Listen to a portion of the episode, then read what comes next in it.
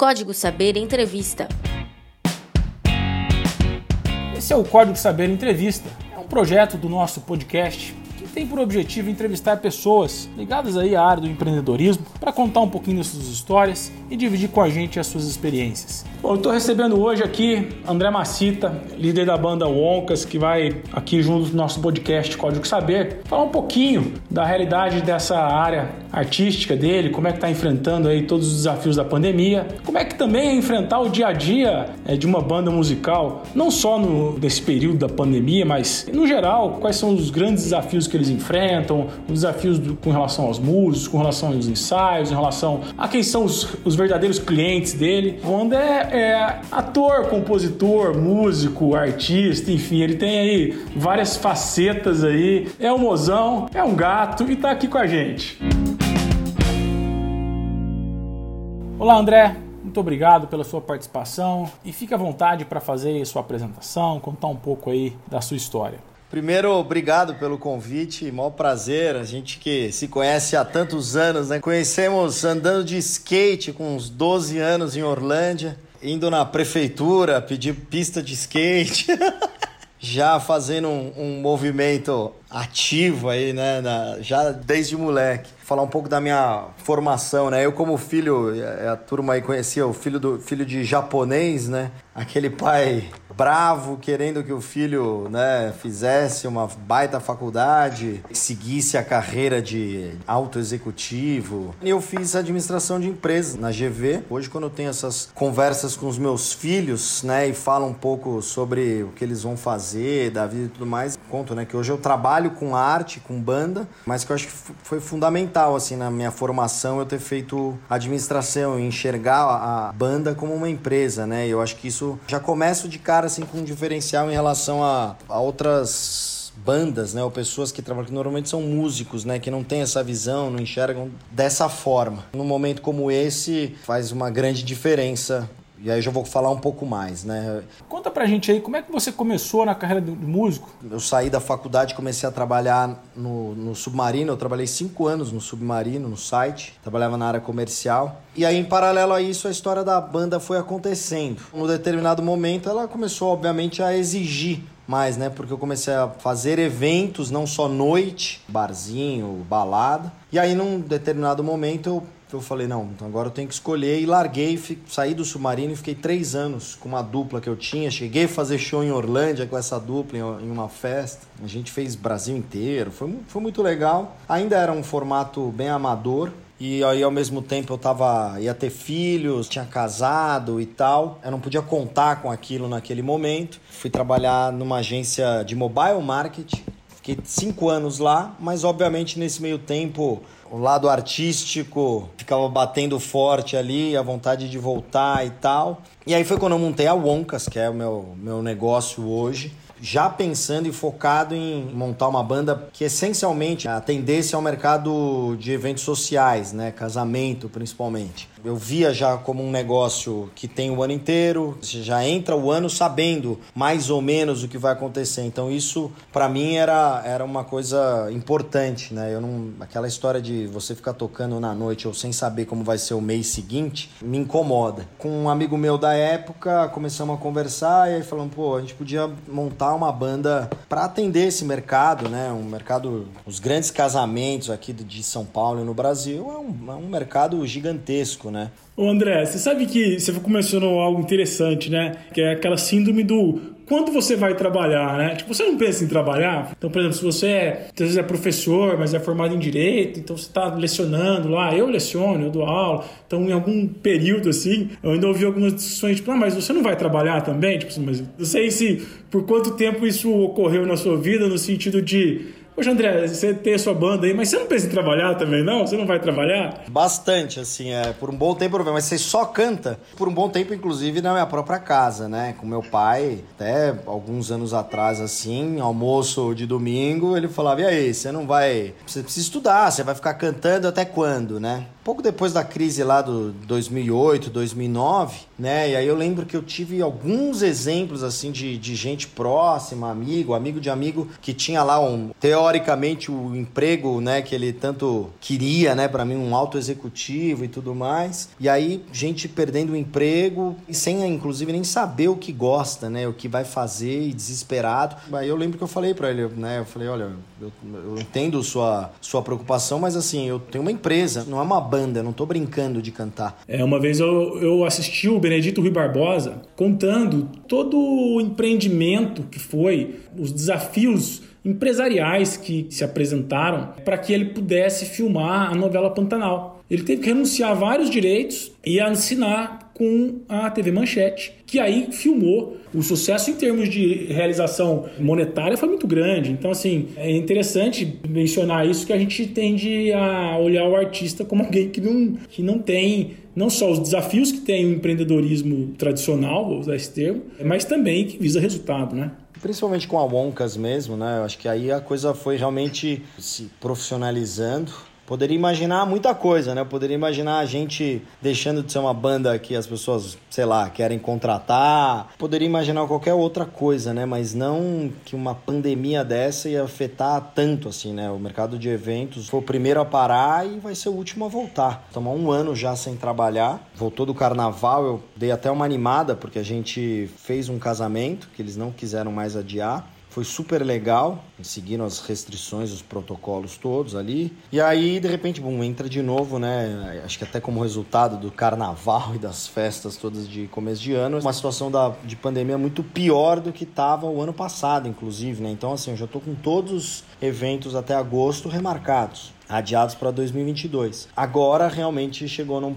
né, numa fase que aí a gente começa a ficar sem saber o que fazer. Porque eu consegui segurar o ano passado inteiro Pra você ter uma ideia, e aí eu acho que vem o lado, né, esse lado de, de entender como empresa tal. Eu tenho antecipado parte dos eventos. Então, assim, eu consegui, ao longo do ano passado inteiro, eu, eu paguei toda a equipe pelos shows que teriam. E agora também tá todo mundo inseguro para fechar. Realmente é um, é um momento bem delicado, assim, da, do setor de eventos como um todo, né? Algumas pessoas conseguiram se reinventar. Empresa de aluguel de som se virou fazendo lives, né, para corporativos e tudo mais, mas a música ao vivo, apesar de ter, né, ter esse formato de live, no começo foi bacana, depois ninguém aguenta. O que é muito bom, porque eu acho que a hora que voltar, quem não tinha essa percepção de valor vai ter muito, mas realmente por enquanto é um momento super delicado. Falando exatamente agora do modelo de negócio, que eu acho que é um pouquinho olhando para a banda, né? Quando você não olha esse negócio música, negócio, eventos, como realmente uma empresa, você percebe isso muitas vezes como, como uma segunda atividade de algumas pessoas. No caso de vocês, não. E aí a, a pergunta é: como que se dá essa organização? Vocês são todos autônomos, se juntam, você tem uma sociedade, vocês têm momentos em que vocês discutem alguns temas, até o posicionamento. Pessoal, nós nos posicionamos, Eduardo falou aqui, neste mercado específico de casamentos, né? Mas isso é discutido? Conta um pouco disso daí. Contando comigo são nove pessoas, vai direto, são seis músicos e três de equipe técnica. Já cheguei a ter uma, uma pessoa no comercial, hoje eu não tenho. Tinha um sócio que hoje também está uma participação menor, então ele é, virou um sócio mais estratégico, um, que é um grande amigo. Eu não pago salário, né? Eles não são CLT, são, eu pago por evento. Como eu tenho um formato menor e eu tô na banda, né, junto, então eu, eu realmente tenho uma relação com eles de família. E eles até me abriram isso, né? Eu acho que tem esse lado informal, assim, vai do negócio, mas eles até falaram, mas cita, esses casos que tem de processo e tudo mais, é caso assim, que o dono tá distante ou que o cara é sacana mesmo, assim, sabe? De tratar mal. E eu realmente nunca tive problemas, tive já gente que ficou alguns anos comigo. Ah, os músicos que estão ficam muito tempo, assim, eu tenho um formato de pagar bem. E eles mesmos não têm esse, esse interesse. Eu cheguei uma vez até com um deles assim a, a, pensar né, num formato. Você não quer pensar num formato, ao invés de eu te dar aumento no cachê, você ter eu te dar uma participação, te estimularia mais até a criar coisas, você ganharia no, no resultado. Ele não se interessou, ele falou, cara, não, não tem interesse. Para mim, o meu cachê é bem pago e tá tudo certo. Até tem uma frase que eu, eu tava lendo antes, me preparando, tocar é fácil, o difícil é ensaiar, né?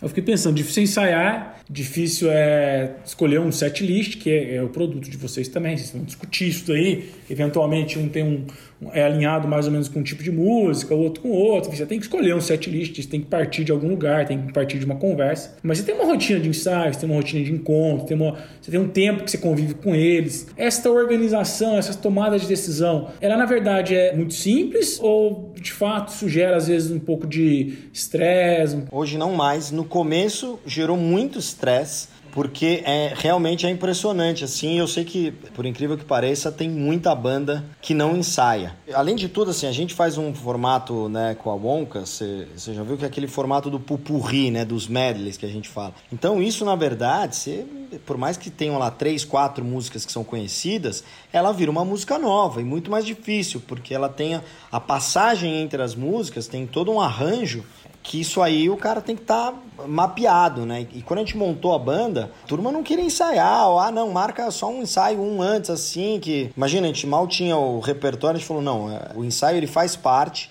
a gente ensaia quatro horas por semana, sempre ensaiou, tendo show ou não. Obviamente agora nós não estamos ensaiando porque não tem nem sentido. Mas no começo a gente teve muito problema, o pessoal não, não chegava preparado, não estudava, chegava na hora, assim, dois, três tinham estudado, outros não, tomava tempo de ensaio, aí eles se desentendiam entre eles, mesmo atrasar para o ensaio e tudo mais, então a gente chegou a colocar, tinha um esquema de multa, que a gente dava multa para quem chegava em passagem de som atrasado pro ensaio, a gente falava, putz, você tá desrespeitando, não sou só eu não, o dono, você tá desrespeitando todo mundo, seus amigos que chegaram, né, colegas de trabalho. Então assim, às vezes o próprio músico tem postura que não é uma postura de trabalho, né, informal. Então, e aí isso acaba alimentando mais ainda essa visão aí das pessoas de que é um negócio, de que não é trabalho. Quando tem essas discussões de cachê, né, às vezes você ouve música, ah, puta, mas pagam muito mal. Muita gente não sabe se valorizar. Tava conversando com um amigo outro dia e falando de valor e tudo mais. É isso, assim, pô, um instrumento. Tem banda, o cara coloca um instrumento lá que custa 20 mil reais, né? E o tempo que esse cara estudou da minha banda ali, tá tudo cara com formação no conservatório de Tatuí. Do começo, a banda tem 12 anos. Do começo nós só temos o baixista, que é o Cezinha, que tá desde o começo, que é o diretor musical, que foi um cara que desde o começo entendeu esse conceito, acreditou no que eu e meu sócio a gente falava, de como a gente pensava em relação à banda, como fazer o o show, selecionar o repertório, a importância dos ensaios. Teve inclusive um momento, bem no começo isso, a banda tinha um, um ano, um ano e pouco, e a gente foi ver um, um vídeo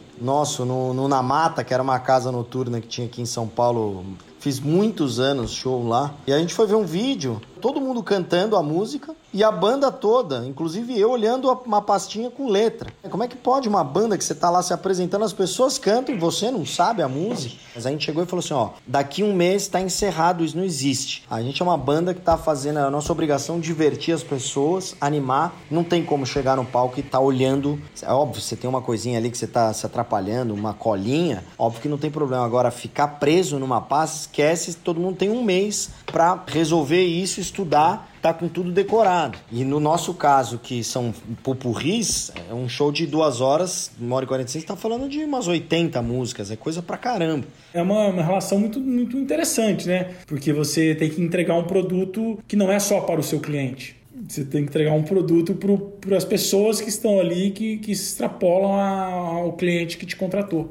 André, agora vocês têm uma, uma, liderança clara, né? Mas, por exemplo, você tem com seus músicos algum tipo de exclusividade? Por exemplo, ah, se ele quiser tocar em outra banda, ele toca, não toca? Como é que vocês combinam isso daí? Tenho com eles um formato de prioridade, não exclusividade. Até porque eu quero mais é que eles tenham outros trabalhos e ganhem dinheiro também, né? A gente tem. Como eu faço 90% é casamento, é, a maioria dos meus shows é no sábado. Então eu tenho um formato com eles de prioridade. Até uma semana antes do evento eu não, eu não pergunto, porque era uma questão que eu tinha quando eu tinha uma dupla. A gente tinha esse formato de não tinha prioridade, pagava um cachê normalzinho, assim, né? De música. Então, fechava um show, a gente tinha que ficar ligando. Ah, você pode tal data? Era ficar rodando na mesma coisa. Eles fecham coisas assim, mas já avisam no outro lugar. Ó, até pode ser que apareça alguma coisa, né? Se aparecer, eu vou precisar botar algum substituto aí, porque lá é meu trabalho principal, esse, né? Esse controle hoje é todo feito por você, quer dizer, você não tem um produtor, alguém que faz um gestor da banda, né? Tudo você que você concentra isso, né? Sim. Além de tudo, eu gosto disso, né? Até porque não é uma banda que eu,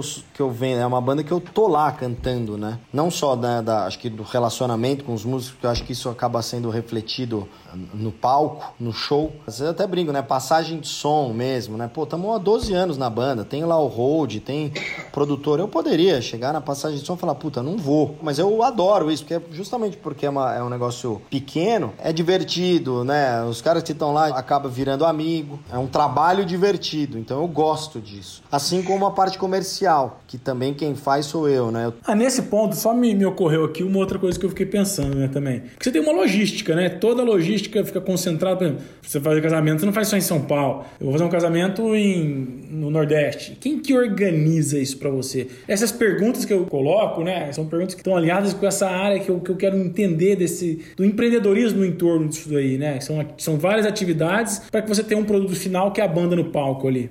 Isso assim, a gente teve alguns poucos que falaram assim: ah, me fala quanto você cobra, e aí eu prefiro que você faça essa parte da, das passagens, de fechar hotel e tudo mais. Eu falo: olha, essa parte eu vou, eu vou te passar um valor estimado aqui, vou colocar um a mais. Mas normalmente o que acontece, como a gente faz 90% casamento, e mesmo as festas que a gente faz não são casamentos, mas são festas grandes, normalmente as pessoas contratam uma assessoria. Então, normalmente quem faz isso é a própria assessoria, já vem pra gente já recebo as passagens, né? Ó, tudo comprado, hotel, van. Quando é corporativo, normalmente a agência que está cuidando da, do corporativo também faz. Então, normalmente ele, a gente entra nesse, já no bolo de todo mundo. conflitos, cara. Porque assim, a gente sempre ouve as grandes bandas, né? Sempre tem grandes conflitos. Eu sempre tenho a, a impressão de que os grandes conflitos surgem muito por conta de ego, evidente, ainda mais nesse ambiente musical, mas muito em razão de não haver muito claro o que foi combinado. Qual é a tua percepção Se eu sou teu músico, eu chego e falo, André, cheguei aqui, eu sou teu músico da banda aqui, trouxe aqui um evento. Você tem um combinado por eu ter trazido, ter feito essa, trazer este evento para você? O que, que você observa disso daí? Então, normalmente, né, esse tipo de, né, de questão de acontece muito em, em, principalmente acho que em banda autoral ou quando tem realmente muito dono. E realmente, na banda é um pouco isso, assim, né? A turma respeita e, e, e, sabe. Se às vezes tem uma opinião diferente, também colocam. E ali realmente, assim, são caras assim. Ele sabe do papel dele. Eu sou músico contratado, meu. Eu faço o que me mandarem. Né? Eu não, eu não tô aqui para ficar dando. Eles já se colocam, acho que, nessa posição, sabe?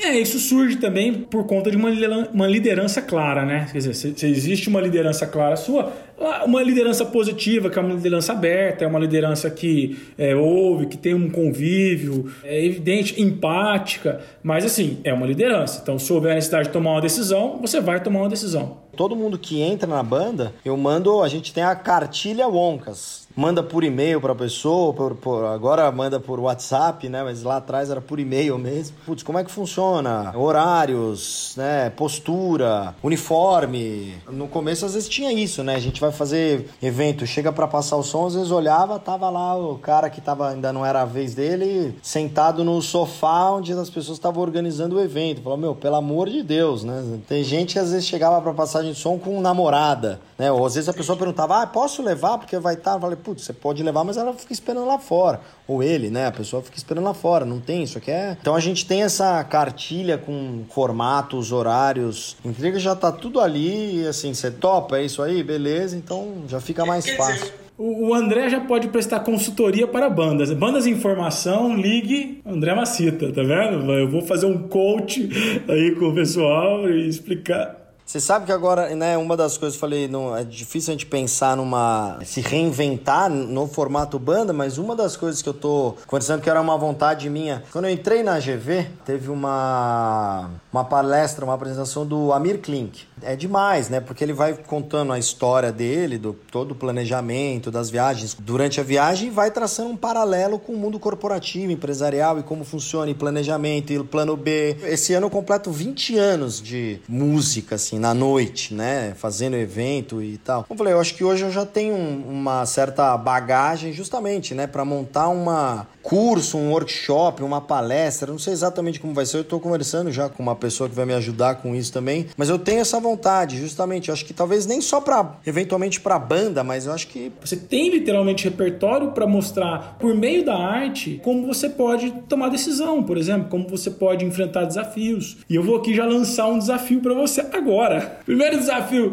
é, eu vou fazer um, um, uma pergunta para você, é operacional. Você está lá num show, o público manda pedidos, né? Acontece você tocar aquilo que você não gosta realmente, puxa, vou tocar algo que eu realmente não gosto. Existe isso daí na banda? Tem que ter, né? Eu acho que assim, a história do repertório, eu nunca fui do pagode, eu nunca fui pagodeiro. E a gente tem um medley de pagode que a gente faz, mas que eu adoro, que a gente fez de um jeito nosso lá, que a gente chama de flechada. Pega coisas só pra contrariar, cheia de manias do. E a gente fez meio rockzinho. Então a gente tenta trazer esse conceito de falar, putz, vamos fazer de um jeito que fique legal pra gente tocar, que dê uma identidade pro negócio. Acho que isso na Oncas tem muito né, esse papel e foi uma coisa que o próprio meu sócio sempre enxergou muito, o Luciano, e o baixista, que é o diretor musical que está desde o começo, também captou isso e hoje me ajuda a montar. E como são caras que estão na noite há muito tempo, então eles sabem tocar muita coisa. Então a gente sempre procura realmente atender, independente de... Até porque você sabe, tem coisas, cara, que você não ouve na tua casa, mas que numa festa, né, numa hora de diversão, é divertido. Se é divertido, é pela bagunça. A própria Xé, eu nunca fui de ir em micareta, essas coisas, né? Eu era da balada em Orlândia, da boate. Mas depois dessa época de micareta e tudo mais, nunca gostei muito. Óbvio, eu pego também coisas quando eu escolho, que são coisas que eu gosto do segmento, ou que eu me divirto, pelo menos. Porque aí também, se você odeia a música e tal, fica meio difícil, principalmente cantar. Agora, quando é para atender um pedido ou coisas do tipo, quando você pega aquela pessoa completamente sem noção e sem bom senso, a gente tava fazendo um casamento, tinha acabado de começar, a gente tava no pop rock nacional ali, aí encostou um senhor. E aí ele me puxou, então quer dizer, a pessoa já é sem educação, né? Porque ela vê que você tá lá cantando, já te puxa, te chama, e se você não responde, ela ainda acha que você que é mal educado. E ela te interrompe, e aí mesmo assim eu tomo um cuidado, às vezes eu falo, espera um pouco, Aí me aproximei e ele falou assim: toca um bolero. Uma das coisas que eu aprendi é isso: ah, tudo bem, é, já toco. Porque tem coisas que às vezes não adianta. Você fala que. Se você fala que não sabe, a pessoa vai ficar. fica insistindo ou fica brava, né? Então, e normalmente a pessoa esquece. Eu sei que esse cara aí passou o show inteiro, chega no final, ele encostou de novo, bravo. Cadê meu bolero? Eu ia chegar nessas histórias curiosas, né? Mas, por exemplo, que opção o André faria, né? Eu tenho aqui Pepeu Gomes ou Eric Clapton? Qual que você toca?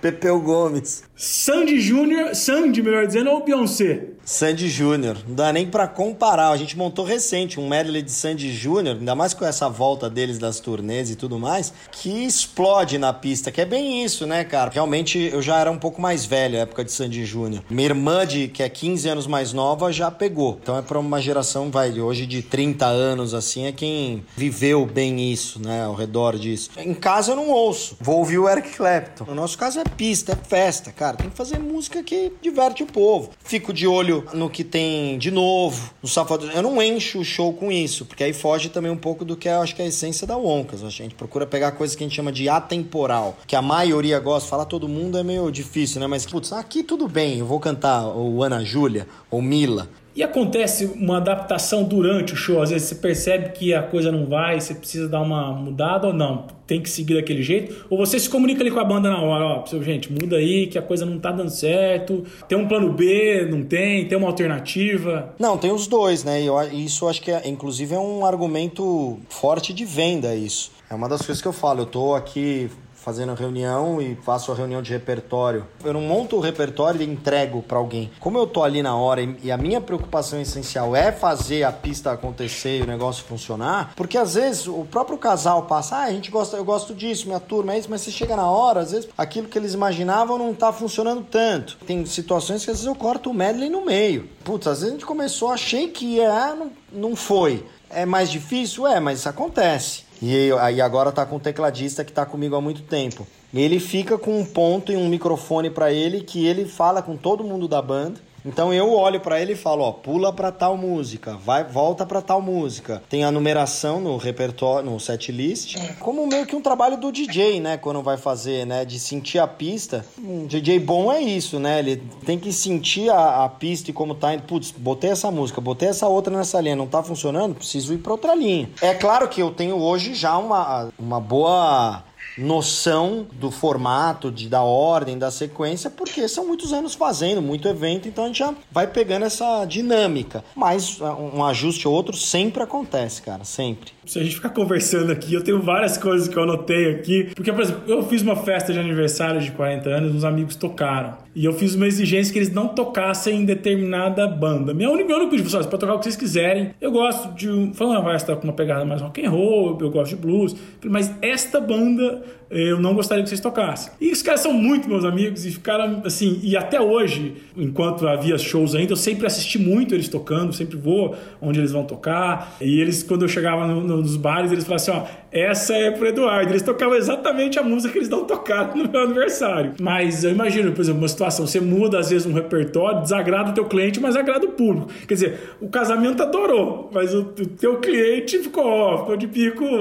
Isso é uma coisa assim que tem que tomar muito cuidado isso eu não faço. Quando a gente combina um repertório, eu falo, olha, o que a gente combinar pode ter coisas que eu pule. Então, a não ser que você me fale assim, essa aqui eu quero de qualquer jeito. Tem coisas que eu vou sentir, mas normalmente quem, os nossos clientes chegam já chegam sabendo e, e, me dando essa liberdade. O que não pode acontecer é assim, inventar coisas. E eu já, já ouvi casos de bandas contra, né, pra, em casamento, da pessoa virar e falar assim: Eu não quero de jeito nenhum que você toque essa música. O cara abriu o show com a música. É uma falta de noção ou de. De entender que você está atendendo um cliente. Porque teve uma vez, por exemplo, o cara, quando tava estourado o Wesley Safadão, e aí o cara virou para mim e falou assim: Olha, a gente não gosta de Wesley Safadão. Não tô falando, não, não tem problema nenhum, mas é que assim, realmente funciona muito. Ele falou: Ó, faz o seguinte, cara, se você sentir que na hora rola, tudo bem, vai, pode tocar, mas eu prefiro que não. Falei: Não, tudo bem. E aí eu lembro que na hora a gente fez algum sertanejo, eu falei: Cara, eu tenho certeza que vai explodir. E aí, eu lembro que na época eu até postei, filmei e postei. Porque eu falei, ó, o cliente tava, tava na dúvida, porque era uma turma que gostava de música eletrônica e tal. E assim, explodiu a pista, né?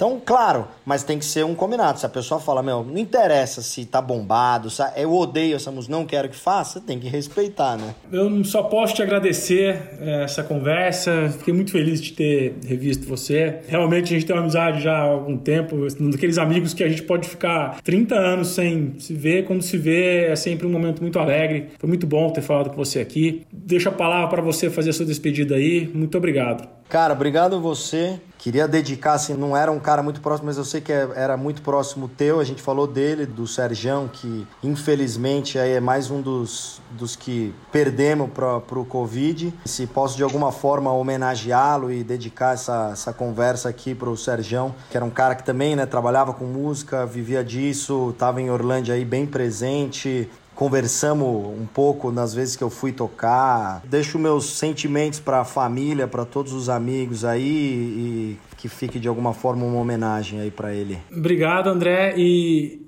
a banda que tocou no meu aniversário era de fato a banda dele. Tem um carinho muito especial. É, enfim, obrigado pela homenagem. Eu vou levar, inclusive, isso para os nossos amigos em comum lá, tá bom? Obrigado.